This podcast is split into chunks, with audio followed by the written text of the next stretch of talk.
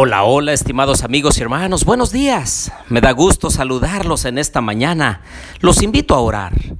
Querido Dios y bondadoso Padre, en esta mañana, Señor, venimos ante tu presencia con el pleno reconocimiento de que tú escuchas nuestra plegaria.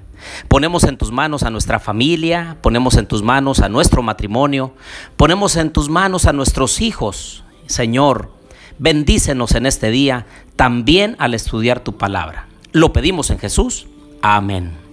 Bien, les doy la bienvenida a nuestro estudio y reflexión de Oseas capítulo 9. Les habla su amigo y hermano Marcelo Ordóñez desde el puerto de Veracruz, México. Los invito a abrir su Biblia en Oseas capítulo 9.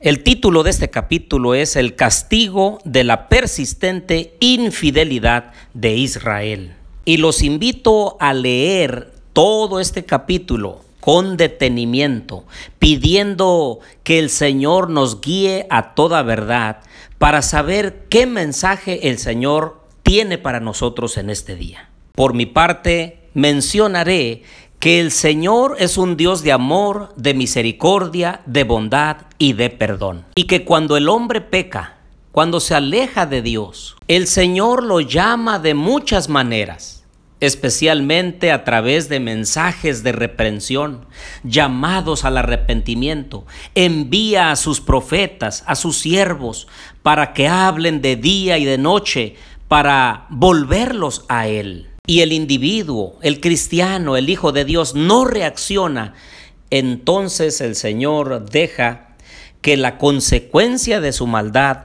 le alcance a cada ser humano tal y como le aconteció en el antaño al pueblo de Israel. Después de haberse alejado de Dios, después de haber persistido en el pecado y darle la espalda a nuestro Dios, vinieron las consecuencias para ese pueblo impenitente. Este capítulo 9 habla de cuatro acciones que el pueblo de Israel cometió que hicieron atraer el castigo de Dios sobre ellos. El primero está en el versículo 8. Dice, el profeta Atalaya de Efraín está junto a mi Dios. Lazos de cazador se le tienden en todos sus caminos. Se le odia aún en la casa de su Dios. Qué triste era que el enviado de Dios, que traía reprensión, llamado al arrepentimiento, se le tratara tan indignamente, incluso era perseguido y en muchos de los casos era muerto. Hoy en día también el mensaje de Dios hacia la gente no quiere ser escuchado y entonces el mensajero es rechazado. La segunda acción incorrecta está en el versículo 10, segunda parte. Dice, pero al acudir ellos a Baal peor, se apartaron para vergüenza y se hicieron abominables, como aquello que amaban. Aquí se recuerda el episodio dramático de idolatría anterior a la entrada de Israel a Canaán. Y no tan solo idolatría, sino que también fornicación, como los padres dejaron que sus hijas entraran en noviazgo y matrimonio con los impíos y cómo los hombres fueron y buscaron a las mujeres impías para tener fornicación con ellas.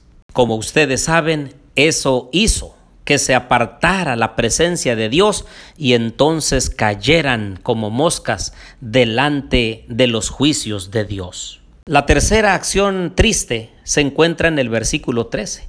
Segunda parte dice, pero Efraín llevará sus hijos a la matanza cómo los adultos dieron un mal testimonio, dieron un mal ejemplo de desobediencia a Dios y los hijos al copiar la vida y la forma que ellos llevaban, entonces destinaron a sus hijos al fracaso moral, al fracaso físico y también al espiritual.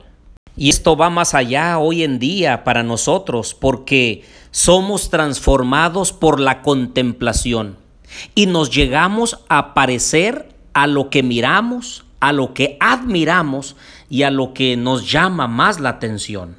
Por desgracia, muchos de nuestros hijos están en las trivialidades, están copiando los modelos del mundo, porque eso es lo que admiran, eso es lo que ven, eso es a lo que le dedican más tiempo antes que al estudio de la palabra de Dios, antes que a las cosas que elevan, antes que a las cosas espirituales.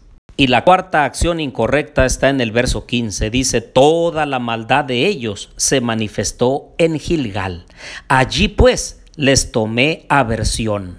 Este evento allí en Gilgal nos recuerda la desobediencia de Saúl al ofrecer sacrificios que no le correspondían. Saúl se desesperó. Saúl no fue obediente al mandato de Dios ni al pedido del profeta Samuel. Y entonces Saúl fue desechado porque consideró los sacrificios mayores que la obediencia. Por eso el Señor dijo, Saúl me ha desechado, ha sido desobediente a mi palabra, por lo tanto también yo lo he desechado como rey de Israel. Hoy en día también muchas personas están siendo desechadas por Dios, porque en vez de obedecer, hacen lo que a cada uno le place. Viven de acuerdo a sus emociones y a sus gustos, en lugar de vivir en base a principios divinos. Entonces el versículo 16 es triste. Efraín fue herido, su raíz está seca, no dará más fruto. Y versículo 17, mi Dios los desechará. Ah, queridos amigos y hermanos, en esta mañana, en este día de lunes, yo quiero invitarte a ser obediente a Dios.